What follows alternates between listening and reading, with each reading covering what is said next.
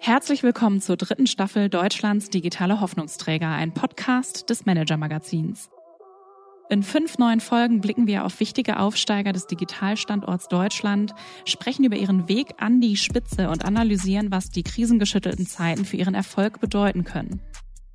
Ich bin Christina Kiriasoglu, Journalistin beim Manager Magazin und berichte seit acht Jahren über Startups, Software und die Geldgeber der Branche. Ich habe Gespräche mit den Szeneköpfen mitgebracht und mit meinem Kollegen Marc Böschen, Experte für den Finanzmarkt, diskutiere ich über die Tech-Spieler. Hallo Marc. Hallo Christina, schön, dass du wieder recherchiert hast und die Interviews geführt hast mit einigen spannenden Leuten aus der Startup-Branche und Tech-Branche.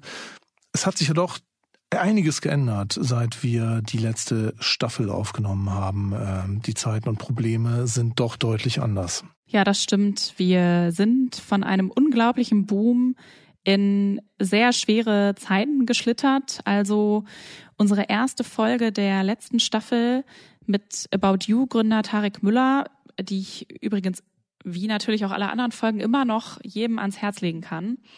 Äh, die Folge lief noch vor dem 24. Februar und dann ging der Krieg los. Ja, seitdem haben wir ganz andere existenzielle Sorgen dazu bekommen. Alles ist teurer geworden, die Zinsen steigen und dieser Stimmungswechsel, der hat den Startup-Bereich sehr, sehr hart getroffen. Und in den letzten Wochen und Monaten hat es wirklich reihenweise Entlassungswellen gegeben, auch bei Unternehmen, von denen man dachte, die sind gut aufgestellt.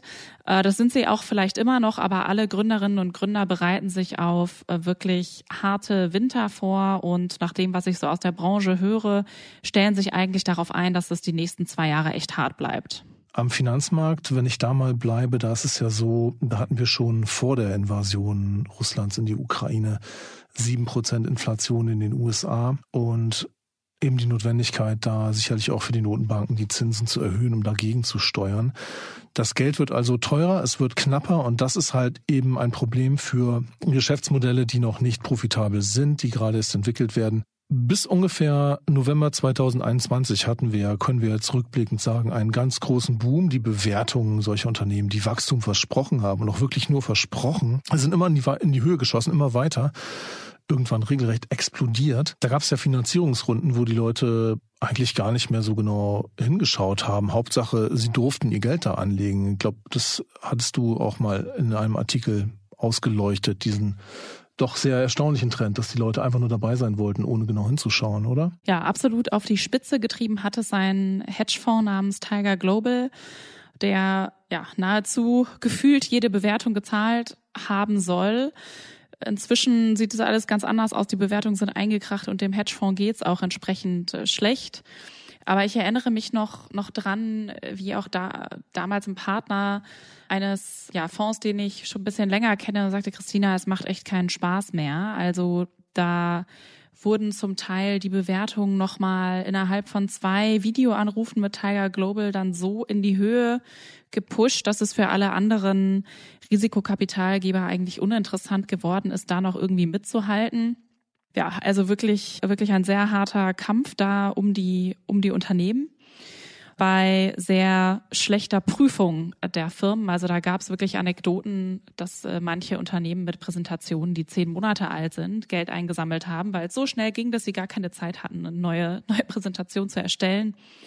Und ein Sektor, der da in diesen Zeiten eben mit besonders irren Summen gepusht worden ist, ist der Liefersektor und da knirscht es eben gerade auch ganz extrem. Ja, diesem Knirschen bist du gefolgt und hast dir einen der kundigsten Gesprächspartner gesucht aus der Branche. Genau, Jörg Gerbig. Er hat vor rund 13 Jahren Lieferando mitgegründet und dann etwas später an den niederländischen Wettbewerber Takeaway verkauft. Heute ist er in dem großen Konzern Chief Operating Officer, also er ist für die Abläufe verantwortlich. Und ja, also auf dem Markt haben wir eben einmal diese etwas älteren Unternehmen wie Lieferando oder Delivery Hero. Die haben ihr Geschäft mal damit gestartet, eine Website zu bauen, wo alle möglichen Restaurants mit ihren Lieferdiensten drinstehen und man konnte einfach online bestellen. Die Restaurants haben dann das Essen geliefert und haben das Ganze dann erweitert für Restaurants, die keinen Lieferdienst haben. Also diese Firmen unterhalten jetzt auch alle Fahrer und Fahrerinnen und äh, bringen das Essen eben von den Restaurants zu den Bestellenden. Naja, und dann können die Unternehmen dafür halt eine entsprechend deutlich höhere Kommission einbehalten, weil sie eben die, die Fahrer zur Verfügung stellen. So, und jetzt die jüngste Finanzierungswut floss dann vor allem in die Spieler des sogenannten Quick Commerce. Die haben wiederum versprochen, dass sie Lebensmittel innerhalb von gerade mal zehn Minuten bis zu dir nach Hause an die Tür liefern. Äh, also dazu zählten Gorillas, Getir oder Flink. Und manche dieser Unternehmen haben aber pro Bestellung wirklich sehr, sehr hohe Summen verbrannt und die geraten jetzt richtig unter Druck. Ja, bei Gorillas war es, glaube ich, vor nicht so langer Zeit 30 Cent Verlust pro 1 Euro Umsatz. Also man kann sich vorstellen, wie viel Kapital man da haben muss, um das in dem Tempo, in dem Ausmaß verbrennen zu können. Von so einer Kapitalausstattung konnte Jörg Gerbich ja, glaube ich, nur träumen, als er vor 13 Jahren angetreten ist mit seiner Geschäftsidee und seinen Mitgründern, oder? Das war direkt nach der Finanzkrise und ja, seinerzeit gab es wirklich kaum Geld für die Startups. Der Risikokapitalmarkt war völlig unterentwickelt. Und dazu haben dann Lieferando und Lieferheld, das war der Hauptkonkurrent in Deutschland, der zu Delivery Hero gehört hat, ständig noch gegeneinander gekämpft und sich vor Gericht gestritten. Und Jörg Gerbig sagte mir, dass er sich zeitweise selbst wie ein Anwalt gefühlt hat. Da waren an die zehn Verfahren gleichzeitig offen. Also sicherlich sehr emotional und äh, ja, Geldverschwendung vielleicht auch noch dazu. Äh, lass uns mal den Rückblick mit Jörg Gerbig hören. Jörg, herzlich willkommen bei Deutschlands digitale Hoffnungsträger. Schön, dass du heute dabei bist. Ja, freue mich hier zu sein. Vielen Dank für die Einladung. Sehr gerne. Und jetzt kommt direkt ein Moment, um sich ein wenig alt zu fühlen. Es ist 13 Jahre her, dass du zusammen mit Kai Hansen und Christoph Gerber Lieferando gegründet hast hier in Berlin. Und äh, ja, damals hieß eure Firma noch Your Delivery. Ich habe mich gefragt, was hat der damalige Jörg eigentlich erwartet, was er mit diesem Startup mal reißen kann? Ja, ehrlich gesagt habe ich mir gar nicht so viel daraus erwartet. Ähm, bin da fast so ein bisschen reingerutscht, weil ich ja damals in der Bank noch gearbeitet habe davor und äh, durfte dann immer auf Kosten der Firma abends Essen bestellen, wenn ich länger im Büro war, was zu der damaligen Zeit eigentlich jeden Abend der Fall war, also immer bis 12 Uhr mitternachts gearbeitet. Und dann durfte ich immer abends Essen bestellen und dann habe ich mich mal ein bisschen mit dem Markt beschäftigt, mit dem Essenslieferdienstmarkt und äh, habe festgestellt, dass da eigentlich enormes Potenzial ist und habe dann über meinen damaligen Studienkollegen Tobias Johann meine beiden Mitgründer kennengelernt, Christoph und Kai. Und äh, dann haben wir zusammen das Projekt gestartet. Aber Ganz so viel habe ich mir dabei nicht ausgemalt. Dein äh, Mitgründer Christoph Gerber hat mal gesagt, wir hatten keine Peilung, was wir machen. Äh, gewohnt, klare Aussage. Ihr hättet da zum Beispiel die wildesten Konzepte euch überlegt zu Suchmaschinenmarketing und so weiter. Das sei alles ganz großer Nebel gewesen. Äh, wie wenig Ahnung hattet ihr denn wirklich? also in der Tat haben wir viel einfach ausprobiert und haben versucht, kreativ zu sein die damalige Zeit war ja auch ein bisschen anders. Ähm, wir haben irgendwie in der ersten Finanzierungsrunde haben wir 200.000 oder knapp über 200.000 Euro bekommen. Ich glaube, bei heutigen Startups würde das noch nicht mal einen Monat reichen teilweise und äh, es würde das CEO-Gehalt gar nicht decken. genau. Und wir haben dann eben mit wenig Geld irgendwie auskommen müssen. Wir haben uns damals auch, ich weiß noch, unser erstes Gehalt war 1500 Euro brutto.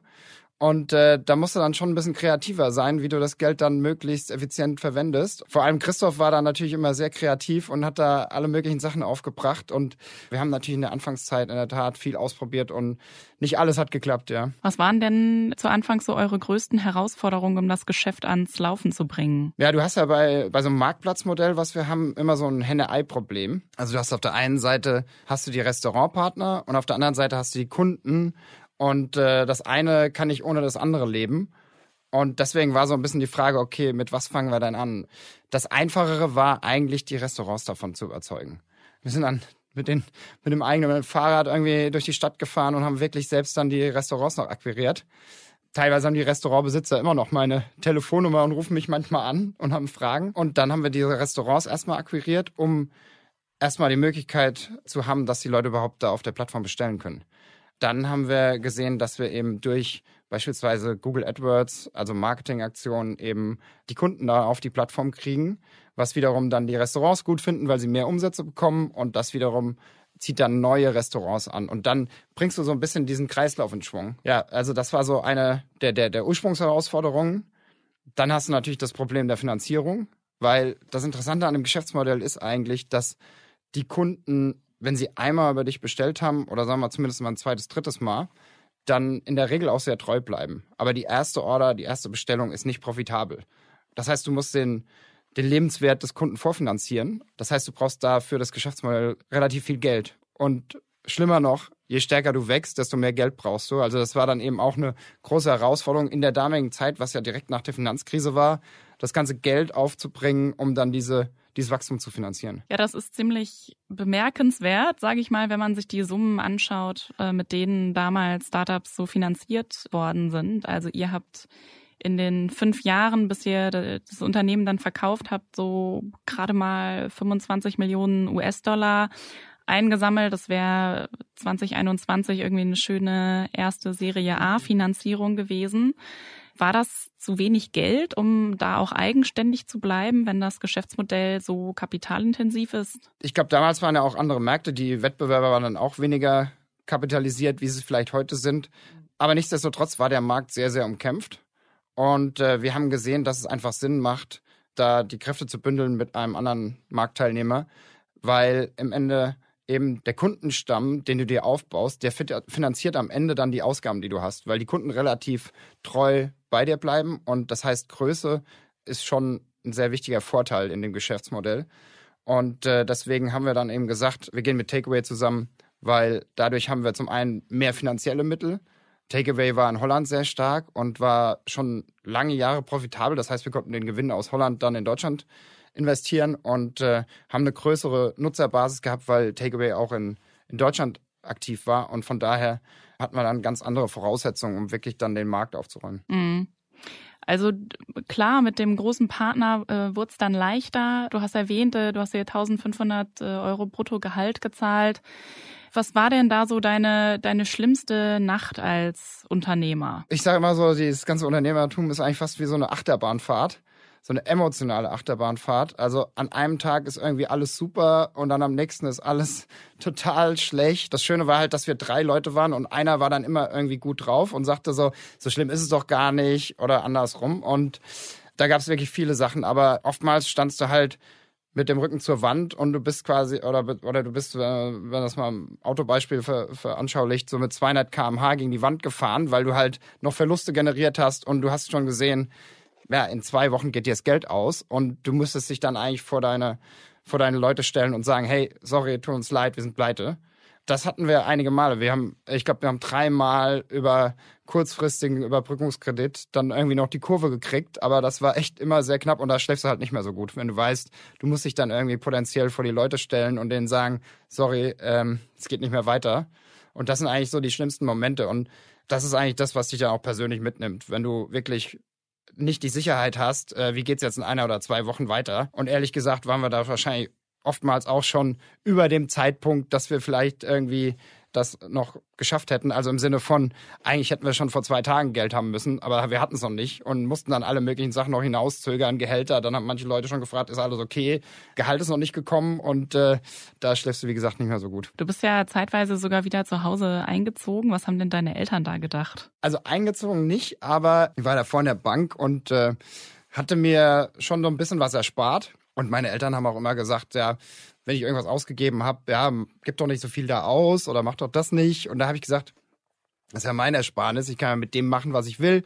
Ihr macht mit eurem Geld, was ihr wollt und habe auch nie gedacht, dass ich dann irgendwann nochmal zu meinen Eltern zurückkommen müsste, im Sinne von nach Geld fragen. Aber irgendwann war es dann in der Tat soweit. Ich hatte dann meine ganzen Ersparnisse nach drei, vier Jahren aufgebraucht und äh, musste dann in der Tat nochmal zu meinen Eltern gehen und einen kurzfristigen Kredit beantragen sozusagen. Das haben die natürlich auch super gerne gemacht, aber trotzdem war das mir irgendwie sehr, sehr peinlich. Also das war auch so einer dieser Momente, wo ich gedacht habe, boah, hm, also vielleicht hättest du doch bei der Bank bleiben sollen. Äh, musst jetzt nochmal deine Eltern nach Geld fragen. Bist jetzt mittlerweile dann doch ja, relativ erwachsen und musst nochmal deine Eltern nach Geld fragen. Das sind dann nicht so schöne Momente. Na, äh, ich hoffe, du hast deinen Eltern einen guten Zinssatz äh, gezahlt. Das äh, kann sich ja für die jetzt auch, könnte sich für sie auch gelohnt haben. Ähm, ja, du hast es schon erwähnt, im äh, April 2014 habt ihr dann verkauft an die niederländische Konkurrenz sozusagen von Takeaway, wo Jitze Grön Gründer und auch heute noch CEO ist und ihr habt da als Zahlung Takeaway-Anteile bekommen. Die waren dann beim Börsengang zwei Jahre später ähm, eine Menge wert. Also eigentlich unterstelle ich jetzt einfach mal, hast du ausgesorgt. Wieso machst du trotzdem noch weiter? Also für mich sind immer so drei Sachen eigentlich entscheidend. Also das Wichtigste ist eigentlich, dass es Spaß macht, was du machst. Egal was du machst, das Leben ist viel zu kurz. Äh, du musst eine Leidenschaft haben für das, was du machst und es muss Spaß machen. Und ich kann ehrlicherweise sagen, es war nie langweilig. Mir hat's also klar, es macht nicht immer jeden Tag Spaß, aber mir hat es überwiegend immer Spaß gemacht. Und äh, je größer die Firma wird, desto mehr siehst du auch, wie du mit kleinen Stellschrauben einen enormen Effekt hast auf, äh, wie sich die Firma entwickelt und auch in puncto Personal äh, liegen mir natürlich auch die Mitarbeiter am Herzen und das, das sind alles Themen, die mich immer noch ja, sehr erfüllen. Und Kannst du mal ein Beispiel nennen für so eine Stellschraube? Ja, also gerade wenn du das Thema Logistik dir heutzutage anguckst, wir haben indirekt oder direkt äh, 500.000 Fahrer mittlerweile global, die, die bei uns da angeschlossen sind. Und äh, wenn du da nur, sag mal, die, die Effizienz um wenige Prozent erhöhst, dann, dann sparst du gleich zweistelligen Millionenbetrag im Jahr. Ja, das zweite Thema ist irgendwie, dass ich auch denke, ich lerne selbst noch was dazu. Ich glaube, das ist auch super wichtig, dass man in jedem Altersabschnitt irgendwie noch was dazulernt. Und äh, dann muss natürlich auch die Firma überzeugt sein, dass sie mich noch haben will, weil äh, das ist natürlich auch wichtig. Ja, das ist ein interessanter Punkt, weil ich denke, von dem, was ich so beobachte, es funktioniert nur ganz, ganz selten, dass Gründerinnen und Gründer dann auch bei dem Unternehmen bleiben, was ihr Startup übernimmt. Da gibt es ja eine ganze Menge Beispiele, wo es nicht geklappt hat. Also wieso hat es bei dir funktioniert? Ja, ich glaube, ich bin äh, eigentlich von Grund auf eher so ein analytischer Typ, also eher so ein bisschen auf Zahlen fokussiert, aber klar, ich, ich schaue dann auch natürlich, wie die Zahlen sich dann irgendwie auf, auf das Geschäft auswirken und wie da irgendwie der Zusammenhang ist. Aber ich glaube, äh, viele der Gründertypen sind, glaube ich, eher noch mehr auf Kreativität aus und, und neue Ideen einfach anpacken und machen. Klar, das muss man natürlich in der Anfangszeit auch, aber da gibt es vielleicht sogar welche, die das vielleicht besser können wie ich in der Anfangszeit. Und ich glaube, äh, das ganze Zahlenthema und äh, das Ganze zu analysieren, die Stärken spielen sich wahrscheinlich erst aus, wenn die Unternehmung dann größer wird. Dann hast du natürlich auch einen Lernprozess im ganzen Verlauf der Unternehmung und äh, ja, bisher hat es eigentlich ganz gut geklappt. Ja, da kam, kommt dann der Banker äh, durch. ähm, nach der Übernahme von Takeaway ähm, konntet ihr also wieder ein bisschen ruhiger äh, schlafen sozusagen. Aber der Wettbewerb war natürlich trotzdem nicht vorbei. Es gab immer noch den, den größten Wettbewerber im, deutschen Markt mit äh, Delivery Hero beziehungsweise Lieferheld. Da habe ich mir nochmal die, die alten Texte auch rausgeholt und ganz interessant, die Marktforscher von Nielsen hatten damals geschätzt, dass äh, Takeaway und Delivery Hero in Deutschland 2016 je 60 Millionen für Werbung ausgegeben haben. 2017 wurde es dann nochmal mehr. Da war ja eigentlich klar, dass das so nicht ewig weitergehen konnte. Das wäre doch äh, ruinös gewesen, oder? Also Werbung in dem Bereich und gerade TV-Werbung auch, eine Marke aufzubauen, ist super wichtig, weil im Endeffekt ist Essen ein impulsgetriebenes äh, Ding. Also du, das ist nicht wie wenn du jetzt ein Möbelstück kaufst und dir dann noch äh, vier Wochen verschiedenste Möbel anguckst und dann noch Preise vergleichst, hinten vorne sondern du hast Hunger und du willst dann genau in dem Moment Essen bestellen. Das heißt, die Marke ist super wichtig. Das heißt, Top of Mind Brand Awareness zu bilden. Das heißt, dafür musst du relativ viel Geld in Werbung stecken. Also bis so eine Werbekampagne im TV oder auch in der Außenwerbung wirklich einen Effekt hat. Klar, aber ihr hattet ja richtiges Wettrüsten. Ja, genau. Und das hängt auch damit zusammen, eben, dass der Kunde, sobald er sich mal für eine Plattform entschieden hat, sehr, sehr loyal ist. Weil er dann teilweise auch schon die, Lieferangaben hinterlegt hat, Kreditkartenangaben, kennt die Restaurants schon, die ganze Usability der App. Das heißt, es war super wichtig, den Kunden eigentlich als erster zu generieren oder zu, zu akquirieren. Und von daher war es in der Tat so eine Art Wettrennen. Und ähm, in der Tat ist es auch so, dass ähm, natürlich dann bei Google AdWords beispielsweise die Preise höher sind, wenn du natürlich dieses, diesen Wettbewerb hast. Es hätte wahrscheinlich auch funktionieren können in einer gewissen Art und Weise, aber langfristig wäre wahrscheinlich einer trotzdem äh, als Sieger dabei rausgekommen. Ihr habt ja mit ziemlich harten Bandagen auch damals gegeneinander gekämpft. Ein Beispiel, was ich ausgekramt habe, kurz vor dem Delivery Hero Börsengang 2017, da wollte Delivery Hero eine Milliarde Euro einnehmen. Da habt ihr mal noch eine einstweilige Verfügung erworben vor dem Landgericht Hamburg. Äh, Delivery Hero durfte sich nicht mehr die Nummer eins nennen in Deutschland. Äh, wieso habt ihr das gemacht und was hat's gebracht? Also in der Tat kam ich mir irgendwann fast vor wie ein Anwalt. Das war echt, also eigentlich absurd irgendwann, äh, welche, welche Kreise das angenommen hat oder welche, wie, wie groß das äh, ganze Thema dann aufgebauscht wurde, puncto Rechtsstreitigkeiten, also von beiden Seiten. Das hat sich so hochgeschaukelt, ehrlich gesagt. Und äh, also die, die krassesten Beispiele, die mir noch einfallen, war einen Tag kurz vor, vor Weihnachten. Wir hatten gerade die AGBs geändert bei den, bei den Restaurants da hat dann der Konkurrent hat dann an alle Restaurants ein Schreiben verfasst und gesagt, hier äh, die AGBs wurden zu euren Ungunsten geändert und hat gleichzeitig noch die Änderung so indirekt weitergegeben oder wiedergegeben, aber nicht korrekt wiedergegeben und gleichzeitig ein vorgefertigtes Kündigungsschreiben mit angehängt, was sie nur noch unterschreiben mussten. Äh, mit dem Effekt, dass äh, ich glaube, äh, wir hatten 40 Prozent der Restaurants, die es sicherheitshalber einfach unterschrieben haben, an uns zurückgeschickt haben. Und ich glaube, es war ein Tag vor Weihnachten. Wir haben natürlich relativ schnell versucht, eine einstweilige Kündigung rauszukriegen, um äh, das Ganze zu stoppen. Und die Restaurants haben wir natürlich alle versucht anzurufen und zu sagen, das stimmt gar nicht so genau, wie das da äh, wiedergegeben wurde. Nichtsdestotrotz äh, war das ganze Weihnachtsfest in dem Jahr nicht so schön. Also das war echt eins der, der krassesten Beispiele.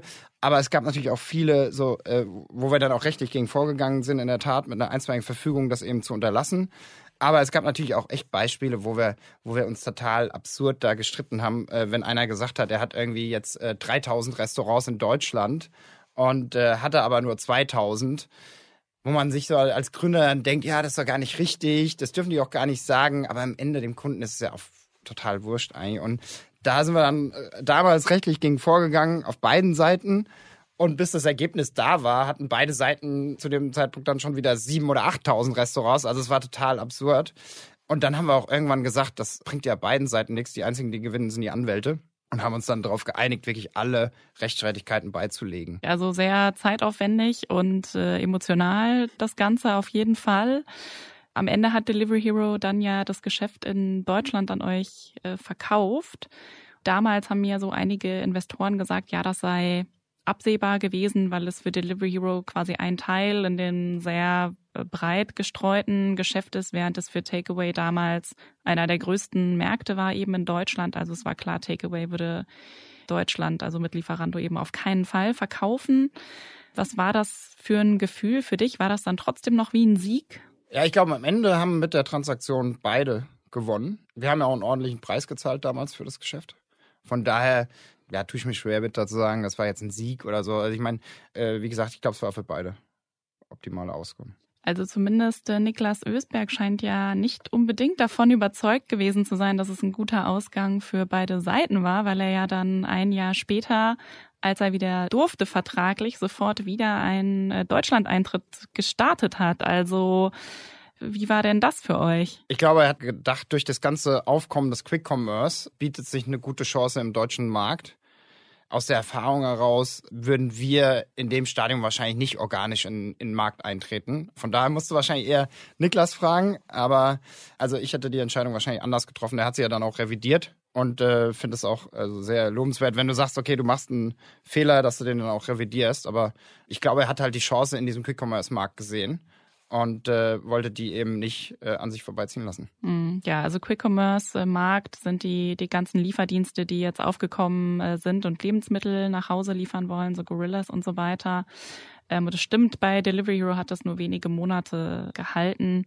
Also verstehe ich es richtig, deiner Meinung nach hat es nicht geklappt, weil der, der Markt einfach schon zu weit war und man hätte entsprechend viel investieren müssen, um überhaupt äh, mitspielen zu können, oder? Also erstmal genau, der deutsche Markt ist natürlich riesig. Das heißt, du musst dann schon dementsprechend investieren. Auf der anderen Seite hast du auch in, in allen möglichen Bereichen große Anzahl von Konkurrenten. Ja? Sei es jetzt im Essenslieferdienstbereich selbst oder auch jetzt in dem Quick-Commerce-Markt. Hast du ja auch verschiedenste Player in, in Deutschland, verschiedenste Spieler in Deutschland. Das heißt, die Wettbewerbssituation ist auch intensiv und äh, sich da durchzusetzen, brauchst du brauchst einen langen Atem und äh, viel Kapital eben, ja. Als äh, Delivery Hero dann ähm, weg aus Deutschland war, habt ihr dann Gewinne geschrieben, auch in, im deutschen Markt? Ähm, nicht direkt, aber relativ bald. Also wir haben dann wir, wir sind mittlerweile in der Gewinnzone in Deutschland, ja. Und äh, mal abgesehen von der deutschen äh, Marktbereinigung, die es zwischenzeitlich zumindest mal kurz äh, gab, hat ja Takeaway dann noch mit einer ganzen Menge Kraft und Geld die Wettbewerber Just Eat aus Großbritannien übernommen für sieben Milliarden Euro und Group Hub für sechseinhalb Milliarden Euro. Ein US-Unternehmen. Bereust du die Transaktionen aus heutiger Sicht? Also zum damaligen Zeitpunkt haben wir immer gedacht, das ist das Beste für die Firma und, und haben dementsprechend dann auch äh, agiert. Also vor allem diese Just Eat-Transaktion passt, glaube ich, sehr gut. Wir sind dadurch halt zum größten Essensbestelldienst in Europa aufge, aufge, ja, gewachsen. Und äh, die Märkte, die wir da dazu gewonnen haben, sind auch sehr relevant in Europa. Also äh, England beispielsweise ist jetzt mittlerweile unser größter Markt oder wurde dadurch unser größter Markt, Teil von Just Eat gewesen. Wir haben auch viele andere Märkte, die sehr attraktiv sind, dazu gewonnen. Italien, Spanien, Schweiz. Durch Just Eat haben wir aber natürlich auch an Komplexität, haben wir die Komplexität des Unternehmens extrem erhöht. Äh, wir hatten früher sehr simpel immer das Unternehmen aufgestellt. Wir haben immer gesagt, wir sind eine Marke, eine IT-Plattform, eine Firma. Also das heißt, wir waren sehr, sehr zentral aufgestellt. Just Eat hatte aber mehrere Plattformen, war sehr dezentral aufgestellt und das Ganze zusammenzuführen war nicht so einfach. Zusätzlich hatte Just Eat auch noch ähm, beispielsweise in Kanada sind wir Nummer eins ein, ein Geschäft und in Australien und das erhöht natürlich dann auch mal die die geografische Komplexität enorm. Also das ist äh, dann schon nicht mehr ganz so einfach zu managen, wie wenn du einfach nur in Europa bist. Aber nichtsdestotrotz hat das eigentlich super geklappt. Der Markt hat äh, oftmals die, die Transaktion in USA kritisiert. Zu dem Zeitpunkt, als wir das US-Business übernommen haben, war die Marktposition eigentlich von, von Grubhub noch sehr gut. Dann ähm, mit Corona eben sind die Wettbewerber sehr, sehr stark gewachsen, weil die eben vor allem in den nicht-städtischen Bereichen sehr groß waren und äh, viele gute Beziehungen zu vor allem größeren Ketten hatten, dadurch dann eben Marktanteile gesteigert haben. Zusätzlich haben wir dann noch in unserem Hauptmarkt New York sogenannte Fee-Caps gegen uns bekommen. Das heißt, es wurde dann gesagt, du darfst nur noch so und so hohe Kommissionen bei den Restaurants nehmen. Und das kostet uns einen dreistelligen Millionenbetrag im Jahr. Läuft immer noch. Wurde zu Corona-Zeiten eingeführt, aber wurde dann einfach weiter verlängert. Und da sind so ein paar Sachen dann gekommen, die ja gegen uns liefen. Ja, du hast gesagt, beide Transaktionen waren gut für euch zu dem Zeitpunkt, zu dem ihr sie getätigt habt. Jetzt heute ist es so, dass GroupHub euch ordentlich rote Zahlen auch beschert hat durch die Abschreibung, die ihr da tätigen müsstet und ihr wollt die Firma schon wieder loswerden. Ähm, woran liegt's? Genau, also zu dem Zeitpunkt, als wir die Entscheidung getroffen haben, haben wir die natürlich derart getroffen, dass wir davon überzeugt waren, wir haben ja schon gesehen, dass es natürlich ein schwieriges Umfeld ist in den USA und deswegen haben wir auch gesagt, dass wir da einen sogenannten Strategic Review gehen und einen Verkaufsprozess angestoßen haben und äh, gucken jetzt dabei, was, wir, was, wir, was dabei rauskommt. Ja, da können wir gleich vielleicht noch mehr drüber sprechen, über die Geografie, wo ihr so hin wollt. Äh, jetzt erstmal danke für diesen Rückblick. Gerne. Ja, also da war was los, da ging's hart her. Uns scheint ja so zu sein, dass das Unternehmen mehrfach nah am Absturz gewesen ist. Oder hast du das anders rausgehört? Nee. Meines Wissens war das auch keine Seltenheit. Also bei Delivery Hero soll es bisweilen ähnlich gelaufen sein. Das kann man auch nochmal in der Folge mit dem CTO, dem Technologiechef Christian Hardenberg nachhören. In den entscheidenden Momenten hat deren Investor äh, Lukas Gadowski wohl immer mal wieder nachgeschossen. Und es ist generell natürlich ein Thema, das vielen Startups immer wieder passiert ist, dass man nahe am Ende des Geldes stand, außer eben vielleicht 2020 und 2021, wo man richtig was auf die hohe Kante legen konnte. Naja, dafür gibt es jetzt aber inzwischen die ersten Insolvenzen in Berlin. Das ist die große Sorge, ne? dass die Zinserhöhungen, die ja noch eine Weile weitergehen können, dass die Knappheit des Geldes hier wirklich mehr und mehr Insolvenzen auch auslöst. Jetzt ist natürlich die Frage, ob man sich dann noch so ein aggressives Verhalten untereinander leisten kann. Also bekriegen sich Startups heute immer noch so wie Lieferheld und Lieferando damals, wie wir das gerade gehört haben in dieser Schilderung? Also ich glaube, die Branche ist insgesamt deutlich professioneller geworden und die Gründerinnen und Gründer versuchen schon, sich mehr und mehr auf ihr Geschäft zu konzentrieren. Was jetzt nicht heißt, dass es nicht immer mal Auseinandersetzungen geben kann, aber so extrem, ja, sich so hinzusetzen und solche Pläne zu schmieden, wie das da ja zum Teil passiert ist, das hat es vielleicht, glaube ich, zuletzt mal bei den Umzugsstartups Movinga und Move24 gegeben. Falls sich noch jemand an diesen großen und sehr kurzen Hype erinnern kann. Diese Unternehmen haben auch sehr gegeneinander geschossen und sind beide nicht erfolgreich geworden. Also an sich ist es sicherlich keine gute Idee, seine Energie darauf so zu fokussieren. Worauf sich dein Unternehmen gerne mal konzentrieren, ist ja eine große Übernahme, mit der man dann hofft, dass man in der Konsolidierung vorne ist, dann eben entscheidend Marktanteile gewinnt. Das hat ja Just Eat Takeaway auch bei Grubhub versucht. Scheint sich wohl gar nicht gelohnt zu haben, oder? Naja, also das sieht sehr schwierig aus. Grubhub selbst hat 2020 noch behauptet, die Krise, also die Pandemie, sei jetzt ein permanenter Katalysator für das Geschäft und nicht bloß so ein einzelner Ausschlag. Aber in den Geschäftszahlen sieht man jetzt, wie, wie sehr der, das Geschäft in den USA eigentlich abgeschmiert ist. Also der Konzern Just Eat Takeaway hat da in Nordamerika mit äh, Grubhub Geschäftsjahr 2021 den größten Umsatz geschrieben. Das Kundenwachstum ist aber stagniert und dann jetzt im ersten Halbjahr 2022 auch leicht geschrumpft. Also das ist alles sehr schwierig und wenn ich da mal kurz was dazu dazu sagen darf, kurz ja. vielleicht. Ich meine, das weckt ja auch Zweifel an dem Management, oder? Ich meine, die Situation in den USA war ja nicht nur so, dass die Leute wegen der Pandemie zu Hause gesessen haben, sondern die haben auch noch Schecks zugesandt bekommen von der Regierung. Und wenn man dann sagt als Management, naja, egal, auch wenn die Regierung dann keine Schecks mehr verschickt, werden die Leute bestimmt genauso viel bestellen, dann ist es ja schon eine sehr optimistische Aussage, wo man auch im Nachhinein fragen kann, wie seid ihr da eigentlich drauf gekommen? Also das kannst du vielleicht besser einschätzen als ich. Ich weiß jetzt nicht, ob die Schecks da so so sehr, so viel für die Menschen verändert äh, haben. Da ging es ja jetzt auch nicht um so riesige äh, Summen. Es waren, es waren Beträge, die gerade für, für Leute mit, mit kleineren Einkommen, das, das ging ja um vierstellige Dollarbeträge. Ne? Und die sind ja auch zum Konsum ausgegeben worden.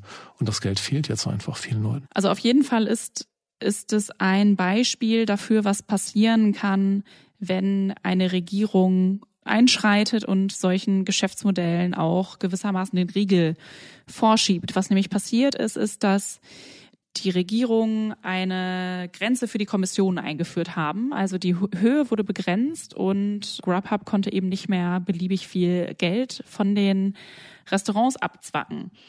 Und das hat eben die Margen da äh, dann am Ende extrem unter äh, Druck gesetzt und auch in, ins Negative eben gebracht. Und äh, ja, daneben steht dann, steht dann auch noch im Bericht, dass die Arbeitskräfteknappheit ein weiterer Grund ist für die niedrigere Marge.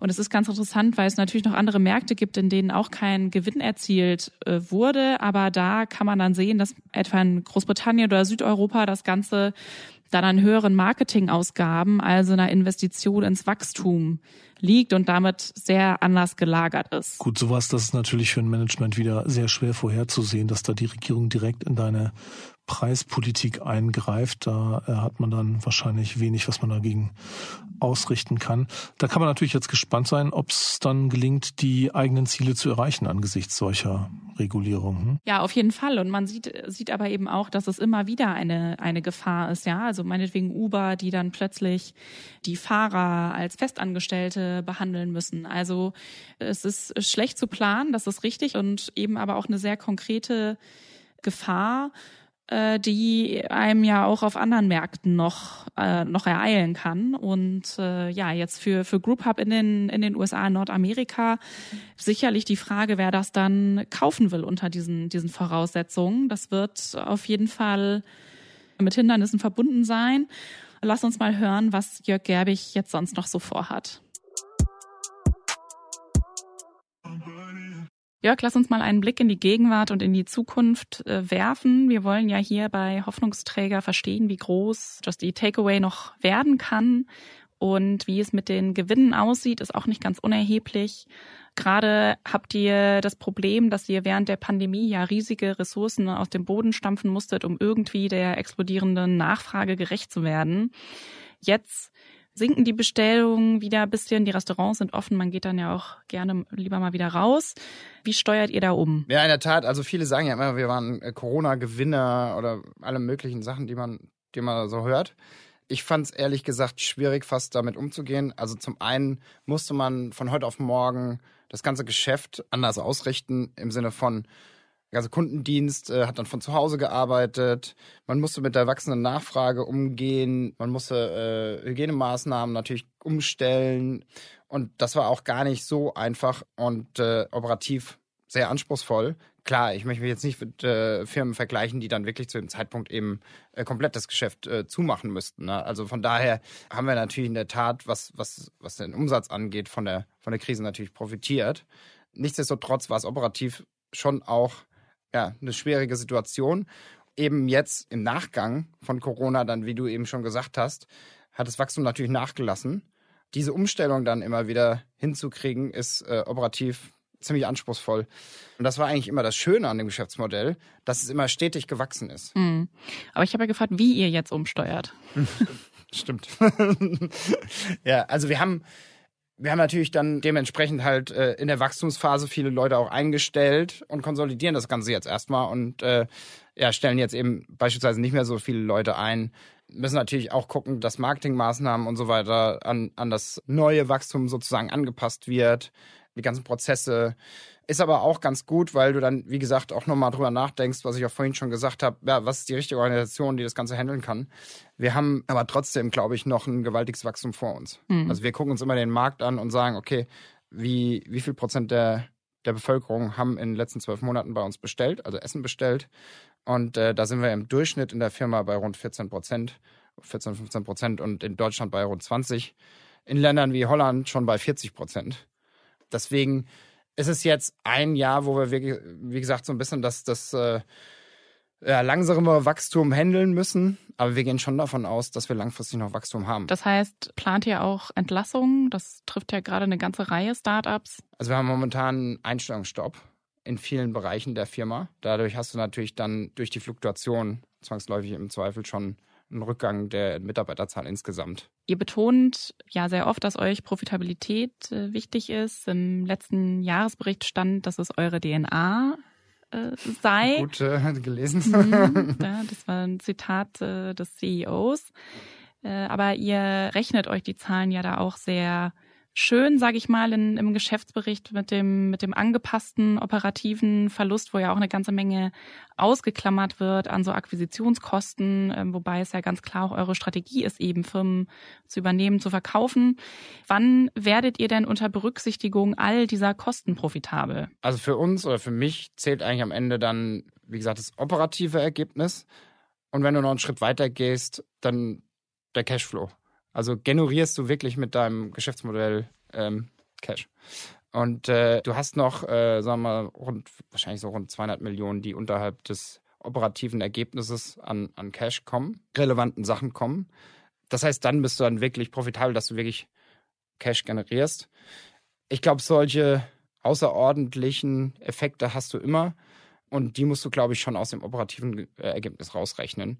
Beispielsweise so eine Abschreibung, wie du vorhin gesagt hast, bei GrabHub ist auch nicht Cashflow-relevant an sich, weil das war ja ein Buchwert, der dann abgeschrieben wird. Am Ende des Tages zählt es halt, ob du mit dem Geld, was du in der Bank hast, über die Runden kommst. Und das ist, glaube ich, das Wichtigste. Aber wenn du ständig Firmen kaufst und verkaufst und äh, dann hier und da mal Abschreibungen hast, also es ist ja das, was am Liefermarkt äh, ständig passiert. Wie aussagekräftig ist denn dann so ein angepasstes EBITDA? Ja, also ähm, wir in der Tat waren wir in der Ta äh, Vergangenheit relativ akquisitiv.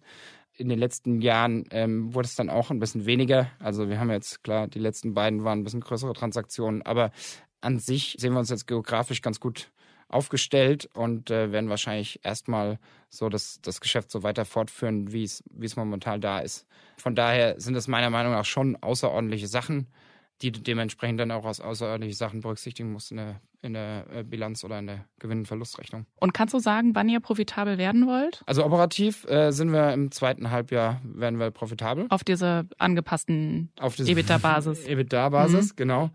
An sich bei uns gibt es ja jetzt auch nicht so viele Anpassungen. Wie gesagt, es gibt da nochmal einen Unterschied, ob du eben Cashflow-relevante Sachen dann noch mit reinnimmst. Aber da gibt es auf jeden Fall Firmen, die äh, weitaus mehr Fußnoten bei dem angepassten EBITDA haben wie wir. Also wir sind relativ nah am am tatsächlichen EBITDA dran. Ihr habt ja vor allem zwei Geschäftsmodelle. Einmal das Vermitteln von Lieferdiensten über Website von Restaurants, die eben selber liefern und dann auf der anderen Seite das Anbieten eines Lieferdienstes, wo ihr die Fahrer beschäftigt für Restaurants, die keine eigenen Lieferanten haben. Und bei diesem letzteren Modell hattet ihr ja lange Zweifel, dass es profitabel zu bekommen sei. Inzwischen habt ihr eure Meinung geändert. Wieso? Ja, der Markt hat sich auch ein bisschen verändert und äh, wir sind mittlerweile halt in einer ganz anderen Skalierungsstufe. Die Skalierung ist eigentlich ein sehr wichtiges Thema bei der ganzen Sache, weil dadurch hast du ein viel stabileres Geschäft und kannst auch das Geschäft besser planen. Ganz einfaches Beispiel, nehmen wir an, du hättest eine kleine Stadt und äh, da wären nur drei Fahrer von dir und dann ab und zu erscheint einer nicht zur, zur Arbeit, dann sind zwei Drittel der Fahrer nicht da. Und, oder es regnet auf einmal und dann hast du ganz, hast du viel andere Ausschwünge, wie wenn du, wenn du beispielsweise ein großes Geschäft hast, was du, was du zu einer gewissen Skalierungsstufe gebracht hast und dann müssen die Fahrer auch nicht so weit fahren, bis sie beim nächsten Restaurant sind. Also das heißt, Größe und Skalierung ist bei dem Modell sehr, sehr wichtig. Und wir haben natürlich auch über die Jahre hinweg dazugelernt, Algorithmus verbessert beispielsweise. Das andere Thema ist, ich sehe auch, dass die Konsumenten eine andere Bereitschaft haben, für den Service zu zahlen. Als wir mit Logistik damals gestartet sind, und wir gucken uns auch immer an, wie auf dem Marktplatzmodell, also wenn die Restaurants selbst ausliefern, die Lieferkosten sich entwickelt haben, damals hat die Vielzahl der Lieferrestaurants, die selbst ausgeliefert haben, keinerlei Liefergebühren genommen in Deutschland.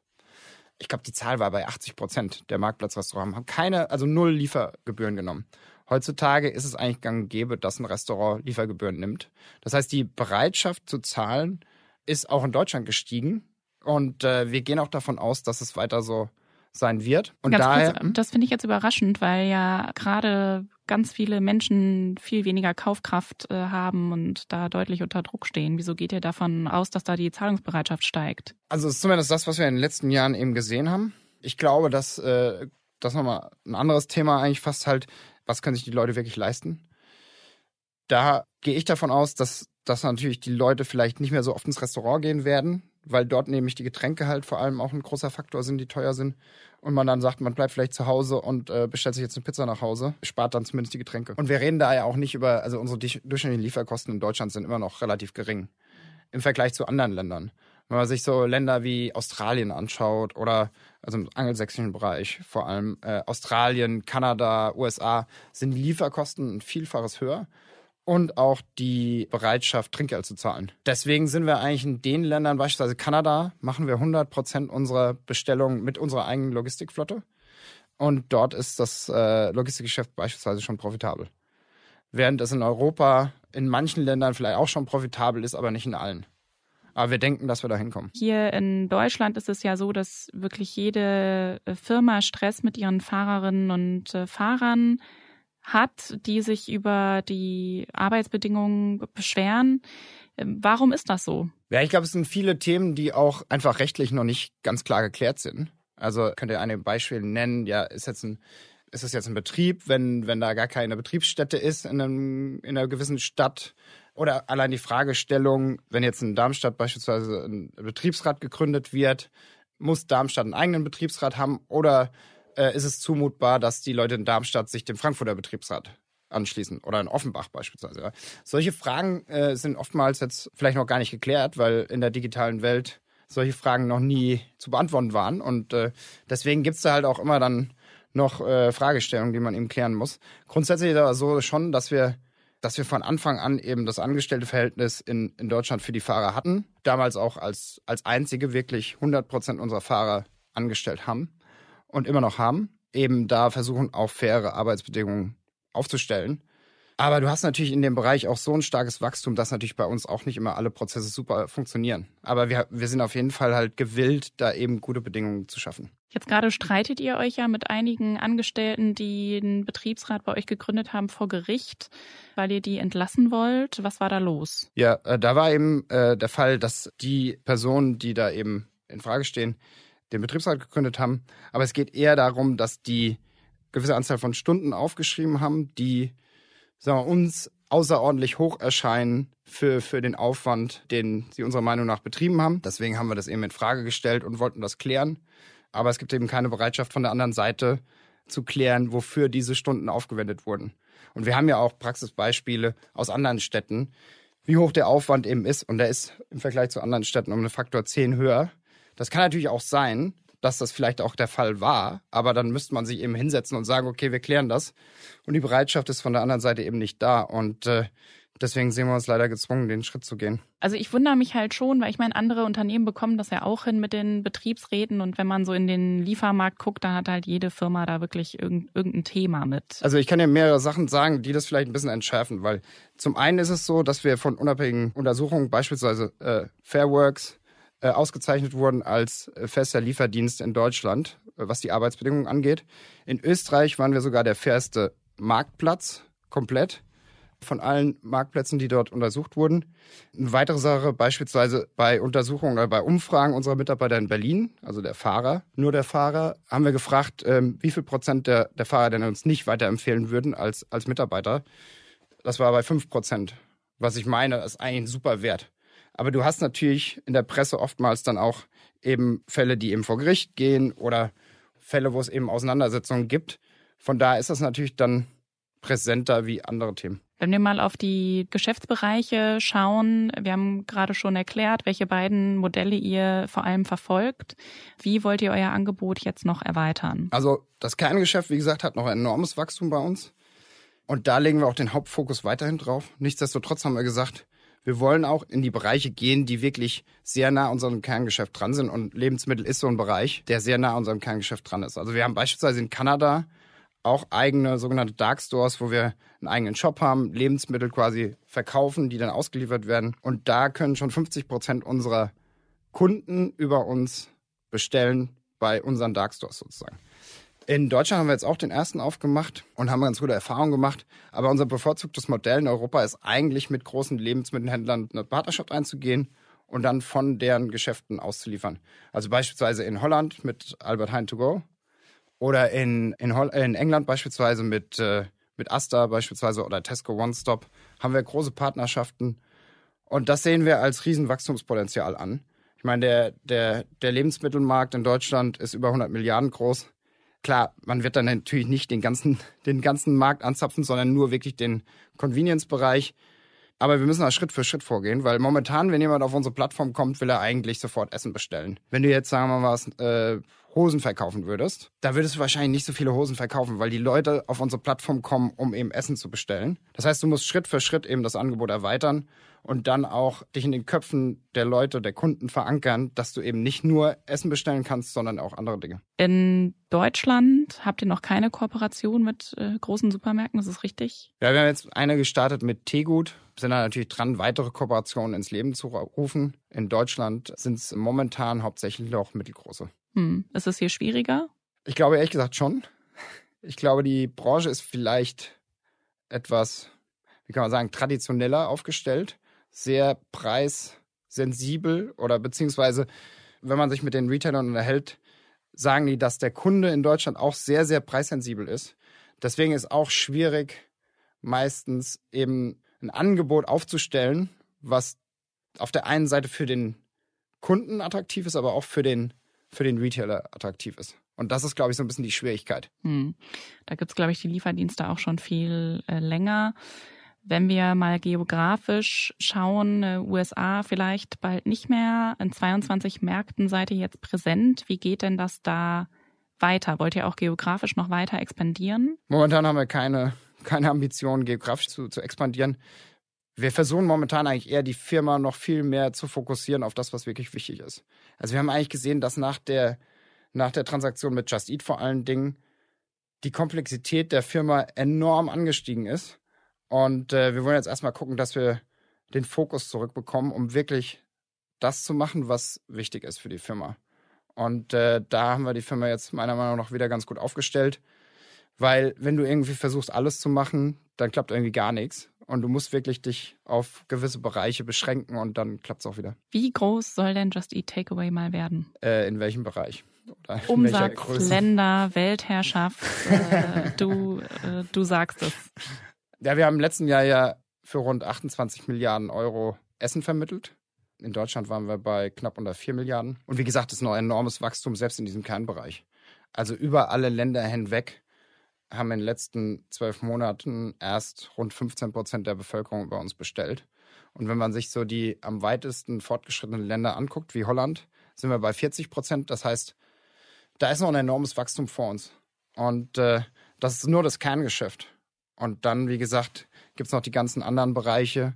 Ich meine, äh, wie gesagt, der Lebensmittelbereich in Deutschland ist über 100 Milliarden, der ganze Einzelhandelsbereich rund 600 Milliarden.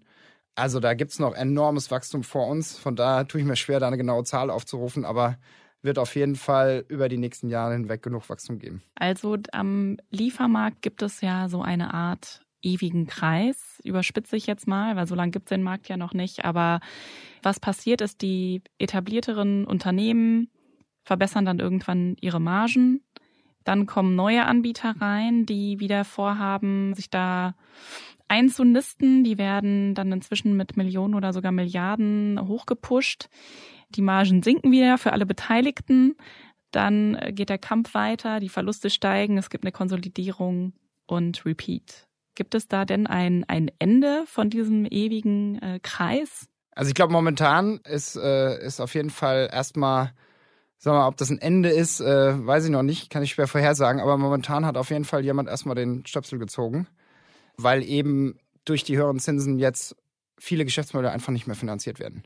Und äh, der Fokus viel mehr auf Profitabilität ist. Und äh, es gibt vielleicht noch Geld im Markt, aber das ist auf jeden Fall vorsichtiger geworden. Von daher glaube ich, dass wir zwar in den vergangenen, gebe ich dir recht, 10, 15 Jahren das gesehen haben, was du gerade beschrieben hast, aber dass momentan da erstmal eine Pause eingelegt wird und äh, sich jetzt die Geschäftsmodelle etablieren müssen, die wirklich auch nachhaltig profitabel sein können. Hm. Wen trifft es denn jetzt als erstes? Also äh, ich will, will, ja jetzt keine Prognose auf ein spezifisches Unternehmen äh, wagen, aber es hat ja schon einige getroffen. Also wir, wir sind ja relativ nah am Markt dran und gerade im Quick-Commerce-Bereich hat es schon viele getroffen. Aber wie gesagt, das waren dann teilweise auch Geschäftsmodelle, die wir uns angeguckt haben, wo wirklich auf jede Order irgendwie 50 Euro oder mehr Verlust gestanden haben. Und da stellt sich dann die Frage, wie kriegt man das Geschäftsmodell überhaupt profitabel? Oder man kann sich sogar fragen, wieso wurde das überhaupt finanziert in der Anfangsphase? Aber ich glaube, ähm, viele Investoren haben halt durch die Erfahrung der letzten 15 Jahre einfach gesagt, eigentlich ist es mir fast egal, ob das Geschäftsmodell irgendwann mal profitabel wird, ob es nachhaltig ist, ja, nein. Ich kann auch Gewinne machen, indem ich einfach früh genug verkaufe. Ob das Geschäftsmodell jemals Gewinn oder Geld generiert, ist mir eigentlich egal. Und aufgrund der Erfahrungswerte wurden natürlich dann mehr und mehr solcher Firmen irgendwie hochgetrieben. Hm, auch keine gesunde Entwicklung. Nee, auf keinen Fall. Also von daher ist eigentlich die Entwicklung jetzt eine bereinigte, bereinigende und wahrscheinlich auch eine gute Entwicklung. Mhm. Könnt ihr euch vorstellen, so einen Gorillas oder einen Flink zu übernehmen? Also wir haben ja jetzt relativ starken Fokus auf Profitabilität gelegt bei uns intern. Von daher ist es wahrscheinlich schwierig. Aufgrund der, der, der Zahlen alleine. Und wir haben ja auch gesagt, dass wir in Europa sehr stark auf ein partnerschaftliches Modell wollen, wo wir eben zusammen mit den Retailern dort wachsen wollen. Weil wir einfach sagen, wir haben eigentlich schon die Fahrerflotte, wir haben die Markenbekanntheit, und äh, wir haben weltweit hundert, hunderte Millionen Kunden und die alle diese Bequemlichkeit lieben. Von daher sind wir eigentlich da super aufgestellt, schon an sich als Firma. Wir müssen einfach nur die Partner finden, mit denen wir zusammen dann wachsen. Wenn wir mal auf die Lage gerade schauen, Kapitalmarkt, Energiekrise, ähm, eine ganze Menge Themen, die uns leider beschäftigen. Inwiefern äh, trifft euch denn die, die Energiekrise aktuell? Also äh, wir sehen natürlich schon, ähm, jetzt nicht speziell auf die Energiekrise, aber klar auch bei, bei Gehältern, Inflation und so weiter und wir, also gerade was, was Fahrergehälter und so weiter angeht. Aber ich glaube, es gibt wahrscheinlich Firmen, die da deutlich stärker betroffen sind und vor allem auch unsere Partner. Also gerade was Restaurantbetriebe angeht und wir leben natürlich, weil unsere Partner erfolgreich sind.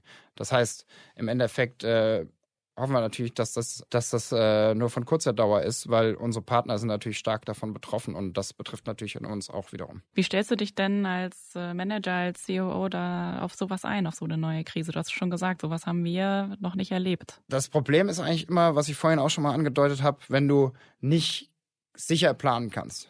Diese Planungsunsicherheit ist eigentlich immer das, das Schlimmste eigentlich für eine Firma, weil du weißt nicht genau, ja, kommt jetzt Wachstum, kommt starkes Wachstum, kommt kein Wachstum und dementsprechend dann die Mitarbeiter darauf auszurichten, das ist, glaube ich, immer das Schwierige. Am Ende musst du in so unsicheren Zeiten halt noch flexibler sein und äh, die Mitarbeiter einfach auf alle möglichen Situationen einstellen, damit sie möglichst schnell sich dann auf die neue Situation adaptieren können. Mhm. Ich glaube, das ist das Wichtigste. Du musst eigentlich flexibel als Unternehmung bleiben Und äh, das Gute ist eben, dass wir in der Vergangenheit halt ja eigentlich einen konstanten Wandel der Organisation hatten durch die Übernahmen, durch die die, die Fusionen, die wir hatten in der Vergangenheit und die Mitarbeiter dadurch diesen konstanten Wandel eigentlich ganz gut gewohnt sind. Hm. Und dann kommt es äh, oft trotzdem doch nochmal ganz anders, als man dachte. Ja. ja. Jörg, vielleicht noch abschließend. Ich habe den Podcast äh, gestartet zu absoluten sagenhaften Boomzeiten in der äh, deutschen und weltweiten Startup-Branche, wo es äh, jede Woche eine neue Milliardenfirma gab, so ungefähr. Jetzt ist alles ganz anders. Was erwartest du denn für die deutsche Gründerszene in den nächsten beiden Jahren? Also ich glaube, dass man sich wirklich viel mehr fokussiert jetzt in der, in der nahen Zukunft auf Geschäftsmodelle, die auch wirklich nachhaltig funktionieren. Und ich glaube, das ist auch eine ganz gesunde Entwicklung, weil, wie wir eben gesagt haben, du viele Entwicklungen hattest, die einfach nicht gesund waren. Und die nächsten ein, zwei Jahre werden nicht einfach werden. Aber wir haben damals auch gegründet in der Zeit direkt nach der Finanzkrise. Da wollte keiner investieren. Und ähm, wenn ich mir das heute so angucke, viele der erfolgreichen Unternehmen, die heute auch am Markt sind, stammen eigentlich genau aus dieser Zeit. Deswegen, ich glaube eigentlich die Gründer, die sich jetzt hinsetzen und wirklich in dieser Zeit gründen und es schaffen, das werden wirklich sehr erfolgreiche Gründer sein. Deswegen, ich glaube, man muss dann immer einen langfristigen Horizont haben und äh, die Zeiten werden auch wieder besser werden und in fünf bis sechs Jahren werden wir viele Unternehmen und Unternehmer haben, die aus dieser Zeit gegründet haben und äh, sehr erfolgreich sind. Ja, dann habe ich ja auf jeden Fall weiter genug zu tun. Äh, Jörg, vielen Dank, dass du dabei warst und bis zum nächsten Mal. Sehr gerne. Vielen Dank dir. Ja, wie du hörst, Marc, wir haben weiter über Zahlen diskutiert ein sogenanntes angepasstes EBITDA, also ein operatives Ergebnis, was um bestimmte Faktoren noch äh, bereinigt wurde. Das sieht man gerade bei jüngeren Tech-Unternehmen immer mal wieder. Besonders absurde Beispiele haben da schon WeWork abgegeben oder auch Uber aber auch HelloFresh, die zeitweise mal ihre Marketingkosten ausgerechnet haben. Also wirklich ein sehr großer Bestandteil der Kosten von HelloFresh. Was hältst du denn von solchen Kennzahlen? Du hast es ja recherchiert, wie die Definition bei Just Eat Takeaway ist von dieser Gewinnkennziffer und die finde ich schon einfach schön gerechnet. Das sind ja definitiv keine Kleinigkeiten, die da rausgenommen werden, damit man auf so eine Zahl kommt. Ein Beispiel, Kosten für aktienbasierte Bezahlung der Angestellten herausgerechnet. Das sind ja oft bedeutende Beträge bei Tech-Unternehmen. Oder auch Übernahmekosten einfach rausgerechnet. Sind außen vor. Dabei waren die ja erheblich, ne? wegen großer Deals. Wir haben jetzt schon öfter Grubhub erwähnt. Für mich gilt einfach, wer zu viel herausrechnen muss, um dann am Ende einen Gewinn zeigen zu können, der präsentabel ist, der hat es offenbar nicht leicht mit seinem Geschäft.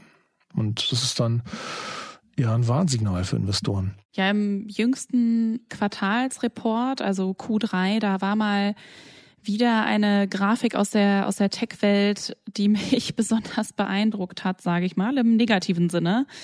Und zwar wurde da eben dieses angepasste operative Ergebnis gegenübergestellt vom ersten Halbjahr 2022. Da war es negativ, minus 134 Millionen. Und daneben war dann eine, ein Balken. Darüber steht positiv, eine Fußnote mit einer 2 dran. Da findet man dann, okay, not to scale, also quasi relativ nicht passend zu dem Verlust, der davor steht. Ich kriege aber auch keine Zahl geliefert, sondern es soll mir einfach nur sagen, okay, das angepasste EBTA ist jetzt äh, positiv, aber wie genau, naja, das verraten wir jetzt nicht. Und ja, also ich kann es nicht nachvollziehen, ja, also das, das ist ja wirklich, das ja, ja. wirkt unseriös. Ne? Ich meine, dass die dann sagen, okay, ihr dürft ja jetzt nicht das Lineal äh, anlegen und ausrechnen, wie hoch wir den Gewinn schätzen fürs Quartal. Aber dann lässt man es besser, dann braucht man noch keine Grafik zu machen. Ja. ja. Äh, überhaupt, ja. Also das Thema Fußnoten im Geschäftsbericht, du und ich, wir wühlen uns da gerne durch, weil da dann spannende Dinge drinsteht, über die man auch berichten kann. Aber Investoren, die müssen es nicht wie mir gerade der 75-jährige Fondsmanager Joel Tillinghast sagte, der ist bei Fidelity, hat jetzt seit 1989 doppelt so viel Rendite wie der US-Aktienmarkt geschafft, also sehr erfolgreich. Aber der sagt, nein, also wenn da zu viel Fußnoten im Geschäftsbericht sind, ich bin ja nicht äh, ein Shortseller oder die Staatsanwaltschaft, ich muss das nicht rausfinden, warum die so viel Fußnoten machen. Ich klapp das Ding zu und ich nehme den nächsten Geschäftsbericht vom nächsten Unternehmen und dann investiere ich vielleicht da. Ne?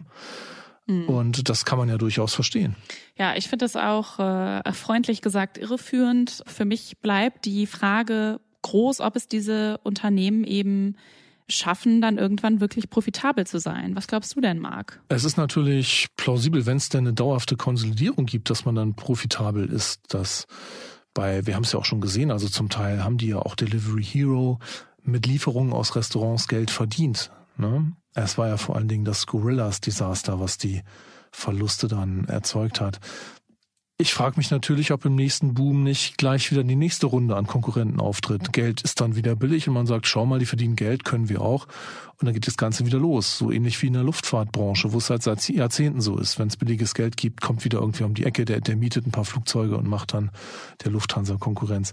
Was meinst du, gibt es da dauerhafte Markteintrittsbarrieren, die sowas verhindern, anders als zum Beispiel in der Luftfahrt? Also ich sehe bisher keine. Was natürlich immer mal gesagt wird, durch Automatisierung, dies und das, kriegen wir das alles viel effizienter hin und unsere Margen werden besser und wir werden das Modell dann zum Erfolg tragen. Aber bewiesen hat es ja immer noch keiner, dass es eben so geht. Kann das jetzt in Zukunft geschehen? Keine Ahnung. Ich glaube wirklich, dass es in diesem Bereich der Lieferung so viele Faktoren gibt, die, die schlecht äh, planbar äh, sind, wie Wetter, Verfügbarkeiten von, von Lebensmitteln und was weiß ich. Also selbst wenn, was aktuell eigentlich noch keine Option ist, selbst wenn es dann funktioniert, diese sehr kleinen Lager, also richtig zu automatisieren, kann man zwar Geld sparen, aber der größte Faktor ist immer noch die Auslieferung. Und da sollten ja eigentlich die Fahrerinnen und Fahrer eher mal besser bezahlt werden, als eben immer schlechter. Das ist ja auch ein großer Streitpunkt immer zwischen den Unternehmen und den, und den Mitarbeitenden. Also ich bin da äh, skeptisch, aber was man eben auch sieht, obwohl wir, sage ich mal, das ganze Spiel mit den Unternehmen Foodora und Deliveroo in Deutschland auch schon durchgespielt haben, kommt dann doch wieder jemand, der es eben finanziert und der es mit sehr viel Geld finanziert. Also bleibt abzuwarten. Jetzt gerade ist sicherlich erstmal eine Konsolidierungsphase, aber wer weiß, was danach kommt. Mm -mm. Ja, äh, klingt in der Tat nicht ganz leicht. Ja, äh, aber immerhin spannend. Also es gibt einiges zu schreiben weiterhin, sind wir hoffnungsvoll. Das stimmt. Das ist ein Sektor, an dem wir sicher dran bleiben. Und es wird sehr interessant zu sehen, wer jetzt in einem Jahr überhaupt noch übrig ist. Naja, und nächste Woche, Marc, da geht's mal um ein ganz anderes Thema mit dem nächsten Hoffnungsträger, mit Jana Ensthaler. Sie ist Gründerin und Partnerin des 100 Millionen Euro schweren Green Generation Funds. Das ist in der Tat spannend, denn ich kann mir gerade noch ohne Lieferando was kochen oder auch, wenn ich ein bisschen vor die Tür gehe, was zu essen holen. Aber die Klimawende werde ich nicht ganz allein schaffen. Von daher bin ich da sehr gespannt, was da Venture Capital beitragen kann zur Lösung dieses großen Problems. Freue ich mich drauf. Bis dann, Christina. Bis dann, Marc. Das war Deutschlands digitale Hoffnungsträger, ein Podcast des Manager Magazins. Ganz herzlichen Dank an unseren Gast Jörg Gerbig und wenn es Ihnen gefallen hat, liebe Hörerinnen und Hörer, können Sie uns abonnieren. Überall, wo es Podcasts gibt. Die Produktion ist von Luca Ziemek, die Musik von Philipp Fackler und das Editing von Julia Wehmeier. Die Moderation ist von Marc Böschen und das Interview ist von mir, Christina Kiriasoglu.